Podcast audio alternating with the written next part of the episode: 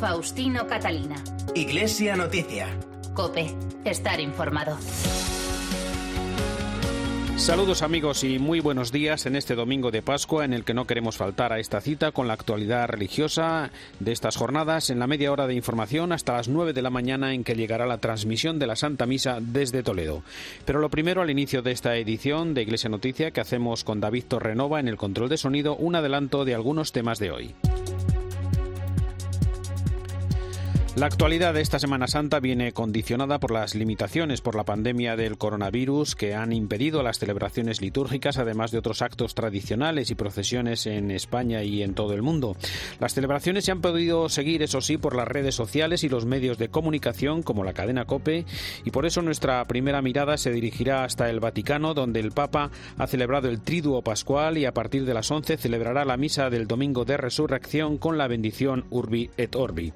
Además, el Dicasterio para los Laicos, la Familia y la Vida pide más ayuda y solidaridad con las personas mayores para quienes la soledad es una enfermedad que se suma a la actual pandemia. En Australia, el cardenal Pell ha sido absuelto de pederastia tras pasar un año en la cárcel. Mientras tanto, aquí en España, Caritas pide al gobierno que establezca un ingreso mínimo garantizado que proteja a las familias más golpeadas por el coronavirus y en el futuro que nos dejará esta crisis. Faustino Catalina. Iglesia Noticia. Estar informado. Comenzamos el repaso a la actualidad de este domingo de Pascua en el Vaticano, donde el Papa Francisco celebrará a partir de las 11 de la mañana la Eucaristía, a la que seguirá la tradicional bendición Urbi et Orbi, unida a su felicitación en una jornada que culmina una semana única y atípica para el mundo y para la Iglesia por la pandemia del coronavirus. Francisco ha presidido las celebraciones del Triduo Pascual en la Basílica de San Pedro y en el atrio que acogió el Via Crucis, que desde hace más de medio siglo transcurría en el Coliseo romano, este año con las meditaciones elaboradas por un grupo de presos. Vamos a conocer las palabras y gestos del Papa con la crónica de la corresponsal de la cadena COPE, Eva Fernández. Buenos días y felices Pascuas. Muy buenos días y felices Pascuas a todos. Todavía resuena en nuestros oídos la homilía llena de esperanza y alegría que pronunció el Papa durante la vigilia pascual ante una basílica de San Pedro completamente iluminada como símbolo de la luz de la resurrección. Francisco pidió que nunca nos rindamos porque Dios es más grande y la oscuridad y la muerte no tienen la última palabra. Fue el preludio del mensaje pascual que escucharemos esta mañana con el que finaliza un triduo que hará historia. El pasado jueves santo, el Papa dedicó palabras de agradecimiento a todos los sacerdotes. En este periodo de pandemia recordó a los capellanes de hospitales y a quienes son difamados e insultados. Reflexionó también sobre el gesto del apóstol Pedro que se negaba a que Jesús le lavara los pies. Hoy todos vosotros, hermanos sacerdotes, estáis conmigo en el altar. Solo os digo una cosa, no seáis tercos como Pedro. Dejaros lavar los pies. El Señor es vuestro siervo. Él está cerca de vosotros para daros la fuerza, para lavaros los pies. El Viernes Santo, tras presidir los oficios y escuchar la meditación del predicador de la Casa Pontificia, Rainiero Canta la Mesa, al anochecer salió a la plaza de San Pedro para rezar el Via Crucis. Catorce estaciones meditadas por un condenado a cadena perpetua, la hija de un hombre encarcelado, los padres de una joven asesinada o un sacerdote condenado injustamente. Cuando, rinchiuso in cella, rileggo le pagine della Passione di Cristo, scoppio nel pianto. Dopo 29 anni di galera non ho ancora perduto la capacità di piangere. fueron escritas por los reclusos del centro penitenciario de Padua. Además, algunos médicos y enfermeras llevaron la cruz en homenaje a los médicos y enfermeras de todo el mundo que sostienen el dolor de los enfermos de coronavirus. Todas las ceremonias de esta típica Semana Santa se han realizado bajo la mirada de tres iconos muy especiales. El Espíritu Santo en la gloria de Bernini, que forma parte del altar de la cátedra de la Basílica de San Pedro, el crucifijo de la iglesia de San Marcelo y la imagen de Santa María, salvación del pueblo romano. La preocupación del Papa por el coronavirus, por quienes lo sufren y quienes trabajan en su control y erradicación, ha estado presente en las oraciones y la misa de Francisco cada día en la, en la, capilla de su residencia de Santa Marta. También en una entrevista que en España publicó el diario ABC. Sí, es una entrevista extensa que ha concedido el Papa sobre la crisis mundial causada por el coronavirus. El escritor y periodista británico Austin Iveritz le ha preguntado cómo afronta él esta pandemia. Francisco le responde con el corazón en la mano que su gran preocupación es cómo acompañar al pueblo de Dios y estarle más cercano. Asegura que reza más en estos días y piensa mucho en las personas. En lo que se refiere a la crisis, recuerda que nos afecta a todos, a ricos y a pobres, y es un tiempo de coherencia en el que ver a los pobres significa devolverles la humanidad. No son descartes, sino personas, en línea con muchos de los comentarios que ha realizado en Santa Marta durante estos días. Señala en la entrevista que los empobrecidos por la crisis son los despojados de hoy, que se suman a tantos despojados de siempre. Lo han perdido todo o van a perderlo todo. Entre ellos también se encuentran las personas presas. Pienso a un problema grave Pienso en un grave problema que existe en muchas partes del mundo. Me gustaría que hoy rezáramos por la superpoblación en las cárceles, donde hay hacinamiento, tanta gente. Allí existe el peligro durante esta pandemia de que termine en una grave calamidad Recemos por los responsables, por los que tienen que tomar las decisiones en esto, para que encuentren un camino justo y creativo para resolver el problema. En la entrevista, el Papa también asegura que en este momento difícil piensa en los santos de la puerta de al lado. Son héroes, médicos, voluntarios, religiosas, sacerdotes, operarios que cumplen con los deberes para que la sociedad funcione. ¿Cuántos médicos y enfermeros han muerto? concluye el Papa. ¿Cuántos sacerdotes y religiosos han muerto sirviendo. Y también sobre la pandemia, en un mensaje publicado esta semana, el Dicasterio para los laicos, la familia y la vida hace una llamada a la oración, la responsabilidad y la solidaridad con las personas mayores, para quienes la soledad también es en muchas ocasiones una enfermedad. El fin principal de este profundo mensaje es remediar la situación de abandono en la que se encuentran muchas personas mayores que no cuentan con familia directa que se ocupe de ellos para afrontar con dignidad la situación de aislamiento a la que obliga la pandemia.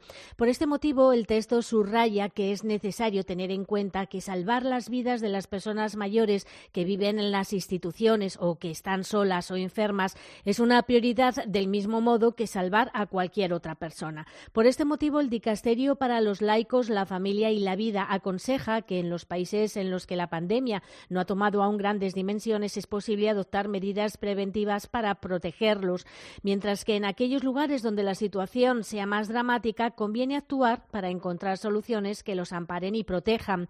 La gravedad del momento, afirma el comunicado, nos llama a todos a hacer algo más, por lo que junto a nuestras oraciones por los más ancianos hay que procurar con hechos concretos que no se sientan solos. Gracias, Eva. El Tribunal Supremo Australiano ha dictado por unanimidad que el cardenal George Pell, acusado de pederastia, queda exonerado de toda culpa. El cardenal abandonó la cárcel el martes y la Santa Sede ha acogido con satisfacción esta sentencia, al tiempo que reafirma su compromiso en la prevención y persecución de cualquier tipo de abuso a menores. Desde Roma es el momento para el comentario de nuestro colaborador Antonio Pelayo. Buenos días.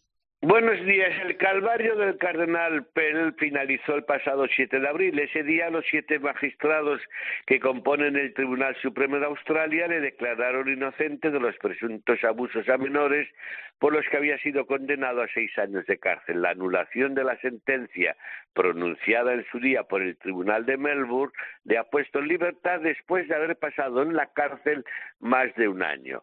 La historia del proceso comenzó en julio del 2017 cuando el purpurado tuvo que presentarse ante el tribunal de la ciudad de la que fue arzobispo. A través de su abogado se declaró no culpable de todos los cargos de los que se le acusaba y defendió su inocencia. Previamente se había sometido en videoconferencia a los duros interrogatorios de la Real Comisión para la Investigación de los Crímenes de Pederastia. En febrero del año pasado fue condenado a seis años de cárcel y meses más tarde el tribunal desestimó su petición de apelar la sentencia. En noviembre de ese mismo año el Tribunal Supremo aceptó sin embargo la apelación del cardenal y se concedió unos meses para reestudiar el caso. Para la Santa Sede y el Papa esta ha sido una historia muy dolorosa pero desde el principio manifestaron su confianza en la autoridad judicial australiana al mismo tiempo que confirmaban el derecho de Pell de recurrir hasta la última instancia para demostrar su inocencia. Tengas en cuenta que el cardenal había sido nombrado por Francisco prefecto de la Secretaría para la Economía y miembro del Consejo Cardenalicio que le asesora en el gobierno de la Iglesia Universal, cargos que tuvo que abandonar. El mismo día en que se hizo pública la noticia de la absolución del cardenal, el Papa en su misa de Santa Marta rezó por todas las personas que sufren una sentencia injusta con ensañamiento. No citó a Pell, pero a posteriori resulta evidente estaba pensando en el cardenal australiano. Al menos esta vez la justicia humana ha restablecido la verdad en un escándalo alimentado por algunos medios de comunicación y un anticlericalismo militante. Desde Roma les ha hablado Antonio Pelayo. Iglesia Noticia. Cope, estar informado. En Iglesia Noticia les contamos ya aquí en la actualidad en España que Cáritas Española ha pedido con urgencia a las administraciones públicas colaborar en el desarrollo, puesta en marcha y tramitación de un ingreso mínimo garantizado con una cobertura equivalente en todo el Estado y capaz de llegar a las familias que por efecto de esta crisis se incorporan a la pobreza y exclusión social y que se enfrentan al riesgo añadido de que su situación se agrave y se cronifique en un futuro más inmediato. Natalia Peiro es la secretaria general de Cáritas. Nosotros estamos teniendo un, diálogo constante para ver que esto necesita unas medidas urgentes ya y que necesitará unas medidas a medio plazo porque las consecuencias sociales van a ser grandes. Estamos teniendo ese diálogo, estamos valorando y reconociendo muchas de las medidas que se están tomando y desde luego exigiendo paso más sobre todo para esas personas que, están menos representadas y menos organizadas y que vaya en paralelo con esos gestos humanos lanzar propuestas generales como las que estamos mandando en torno a empleo, a vivienda, a ingresos mínimos, a permisos y prórrogas para las personas inmigrantes y de, y de extranjería, las ayudas que tienen que ir también no solo a las clase media, sino para las personas desempleadas, para las personas que tienen trabajos irregulares, personas que no pueden pagar los suministros básicos. Y ahora en Iglesia Noticia iniciamos un recorrido por España para conocer de cerca algunas de las alternativas surgidas por el estado de alarma para celebrar la Semana Santa ante la imposibilidad de participar en las celebraciones litúrgicas, en las procesiones y en otras manifestaciones tradicionales de estos días. Viajamos en primer lugar hasta la región de Murcia con la crónica de Pedro González.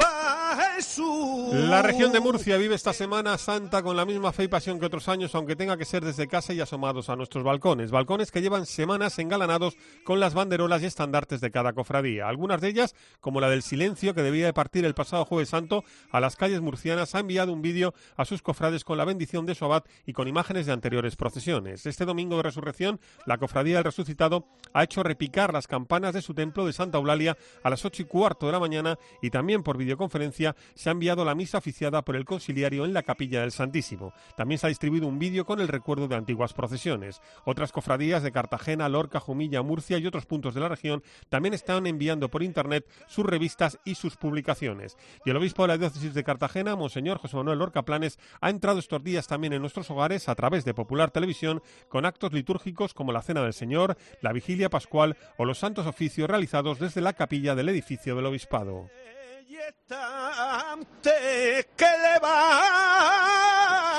Y desde Murcia viajamos hasta la comunidad aragonesa para conocer algunas alternativas para vivir la Semana Santa en los hogares. Nos lo cuenta Enrique Pérez. Buenos días. Buenos días. Como en otros muchos sitios, la de este año ha sido en Aragón la Semana Santa más atípica que se recuerda. Una Semana Santa telemática. Pregones por la radio, celebraciones vía Internet, misas por YouTube o tambores sonando desde los balcones y terrazas. Una Semana Santa en la que el pueblo aragonés, como todos, pues ha sentido no poder pasear su devoción y su sentimiento por las calles de Zaragoza, de Huesca o de Teruel y se ha tenido que conformar con vivirlo de otra manera, encerrado en casa. Una semana de pasión que comenzó con la lectura el pasado 3 de abril del pregón a través de las ondas del programa El espejo de la Iglesia en Zaragoza que dirige nuestro compañero José Antonio Calvo. La pregonera este año fue Pilar de Yarza, presidenta del Consejo de Administración de Heraldo de Aragón. La misa del Domingo de Ramos en la Basílica del Pilar fue retransmitida online por el Arzobispado de Zaragoza en la página web 24 horas con la Virgen del Pilar.es, donde donde por cierto se puede contemplar la imagen de la patrona de Zaragoza día y noche gracias a las cámaras que se han instalado frente a su capilla. De esta forma tan moderna, el arzobispo don Vicente Jiménez ha presidido estos días todos los oficios y ha oficiado las celebraciones litúrgicas del jueves y el viernes santo, la vigilia pascual y la de hoy con motivo del domingo de resurrección. Muchos cofrades que no han podido resistirse, pues han salido también estos días a tocar sus tambores y bombos desde sus balcones y terrazas, como ha ocurrido en muchos pueblos del Bajo Aragón, como Albalate del Arzobispo, Alcañiz, Alcorisa, Andorra, Calanda, Híjar, la Puebla de Híjar, Per de Calanda o Urrea de Gaén en la provincia de Teruel. Ante la imposibilidad de salir a las calles, las redes sociales e Internet se han puesto este año al servicio de estas celebraciones para llevar la Semana Santa hasta los hogares. Y desde Aragón nos vamos ahora hasta el País Vasco, Cope Bilbao, José Luis Martín.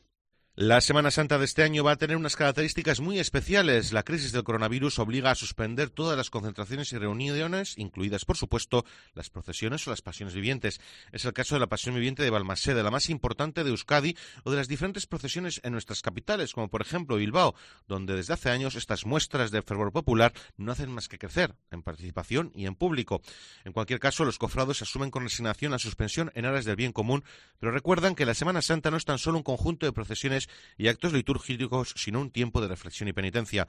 En este sentido, este año van a vivir esta situación como la penitencia de vida. José Andrés Echevarría, hermano de la Cofradía de Begoña de Bilbao. La Semana Santa sigue, ha de seguir en el ánimo de los cristianos y de los cofrades con todo su sentido de mortificación, con todo su sentido de renovación interior, de mejora, de examen, de conciencia y de tratar de asemejarnos más a nuestro Señor Jesucristo, que es el objetivo de todo cristiano en general y de todo cofrade en particular.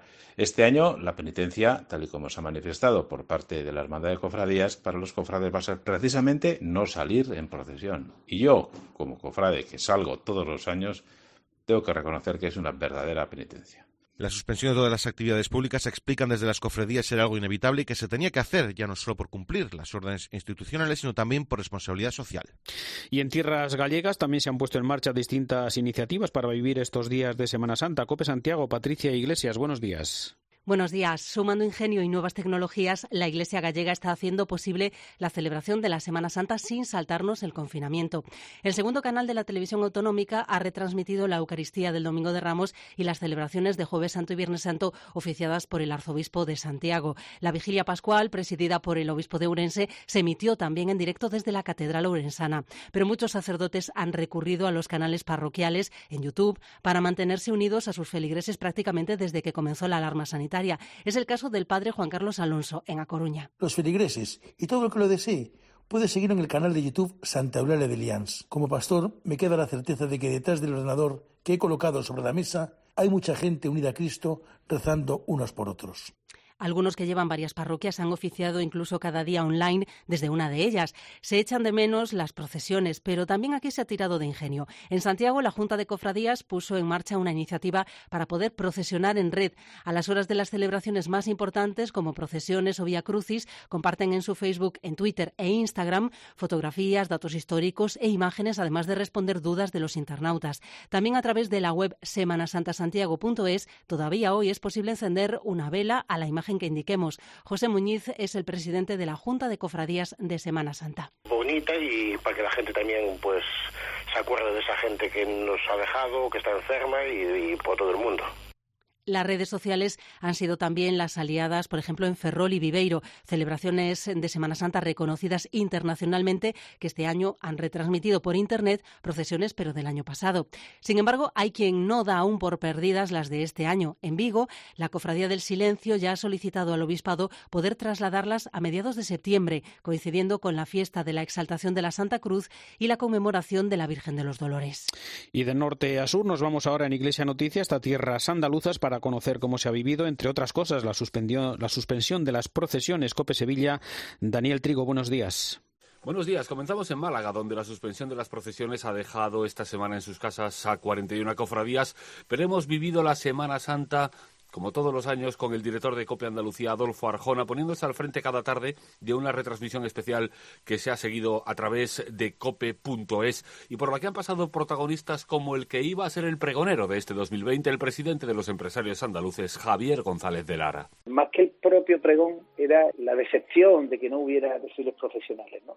Sinceramente, lo he llevado bastante bien desde una visión de, siempre de servicio a la agrupación de cofradías. En todas las diócesis ha sido fundamental el papel de las redes sociales e Internet. Por ahí se ha canalizado buena parte de la expresión de la fe esta semana. En Sevilla, otro de nuestros lugares de referencia en la Semana de Pasión, tanto los oficios de jueves y viernes santo como la misa del domingo de resurrección que celebramos hoy, se ha podido seguir a través de estos medios. Marcelino Manzano es el delegado diocesano de Hermandades en la Archidiócesis de Sevilla. Las hermandades están manteniendo la pide la devoción propia de su estación de penitencia, que no se puede realizar en estos días, pues a través de, la, de las misas preparatorias o de los Via Crucis y otros actos de piedad que están siendo retransmitidos por internet o por las redes sociales. Nos vamos ahora a la diócesis de Asidonia Jerez para hablar también de la iniciativa del obispo Monseñor José Mazuelos.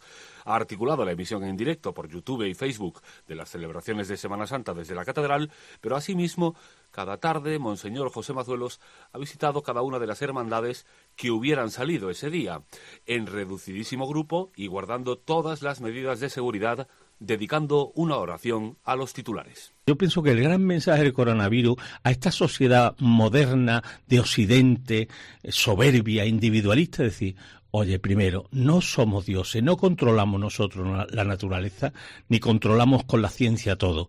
Tiene el hombre que ser más humilde en ese sentido y aceptar el misterio de la vida, que nosotros los cristianos el misterio de la vida lo iluminamos con el misterio del amor de Dios.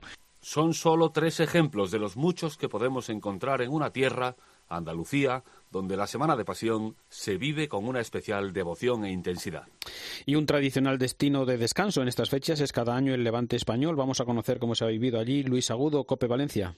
La Semana Santa en la Comunidad Valenciana ha estado caracterizada en las tres diócesis, además de por las celebraciones a puerta cerrada y muchas veces transmitidas por streaming desde los templos, por la difusión de manuales o guías desde los propios obispados para facilitar el seguimiento de las celebraciones. En el caso, por ejemplo, de la diócesis de Orihuela Alicante, ha sido mediante una detallada catequesis en PDF en la que, a modo de diapositivas breves, se han recorrido los principales días de la Semana Santa con textos. La Delegación Diocesana de Liturgia del Arzobispado de Valencia, por su parte, editaba un manual para vivir la Semana Santa 2020 desde casa, como señalaba su delegado Edgar Esteve. De alguna manera, lo que quiere es ayudar a que los fieles en casa que puedan eh, experimentar eh, la cercanía de la Iglesia a través de las celebraciones que pueden seguir en los medios de comunicación. Y en la diócesis de Segovia Castellón, las 61 cofradías y asociaciones pasionales de la diócesis no han podido participar en la procesión diocesana de la Alcora como estaba previsto, pero sí han desarrollado numerosas iniciativas para manifestar una piedad popular que en las actuales circunstancias se convierte en súplica por los enfermos y para el final de la pandemia. Precisamente en la diócesis de Valencia también se ha distribuido por parte de la Delegación de Religiosidad Popular un vía crucis penitencial a través del semanario diocesano Paraula, Via Crucis Penitencial en tiempo de pandemia, como ha sido su título. En él se ha realizado una similitud entre las 14 estaciones y la situación actual que estamos viviendo de dolor, pasión y muerte con la finalidad de poner luz y esperanza en el horizonte de la resurrección. Y nos acercamos también hasta Castilla-La Mancha, una de las regiones que más están sufriendo la pandemia, con la crónica desde Cope Toledo de Cristóbal Cabezas. Buenos días. Hola, ¿qué tal? Muy buenos días. Iniciativas son muchas las que han surgido estos días. Por ejemplo, un grupo de seminaristas de la Archidiócesis de Toledo ha creado una plataforma digital para seguir la transmisión de la misa en directo. Desde la página web www.misaencasa.com se puede acceder a más de 22 parroquias e instituciones diocesanas que transmiten la misa a través de redes sociales. El arzobispo don Francisco Cerro Chávez, a través de la Secretaría para el Plan Pastoral Diocesano, ha lanzado esta novedosa iniciativa para prestar un mayor servicio a la Iglesia y ayudar a las familias y personas que han de permanecer en casa debido al estado de alarma. En Ciudad Real se han unido, por supuesto, a la petición de las autoridades de quedarse en casa y han hecho un llamamiento a los ciudadrealeños para que se unan en oración desde sus hogares para que entre todos superemos la pandemia del COVID-19. Y en Albacete, por poner otro ejemplo, desde la cofradía de nuestro Padre Jesús Nazareno se ha invitado a la ciudadanía a que viva la Semana Santa de manera interna, en familia, apoyándose en las redes sociales de las cofradías que han estado publicando estos días poemas que han ido recibiendo por parte de cofrades de la Junta Directiva o de quien de manera altruista se está uniendo a este movimiento. Recordamos también que más de 2.000 jóvenes, acompañados de 224 animadores y más de un centenar de salesianos y salesianas, han participado en la Pascua en Casa, una propuesta de la familia salesiana en España en esta Semana Santa. Además, el Papa Francisco ha instituido un fondo de emergencia para las áreas misioneras afectadas por el coronavirus y ha realizado una primera donación de 750.000 dólares. Francisco pretende así ayudar a aquellas zonas en Asia, América Latina y África donde la escasez de medios combinados con el coronavirus podría crear situaciones muy difíciles de gestionar. Y llegamos así al final del informativo Iglesia Noticia. Este es el programa 1667 en este domingo de resurrección de 2020. Volveremos, eso sí, el próximo domingo con la actualidad eclesial en España y el mundo. Ánimo amigos, felices Pascuas. Un saludo de Faustino Catalina.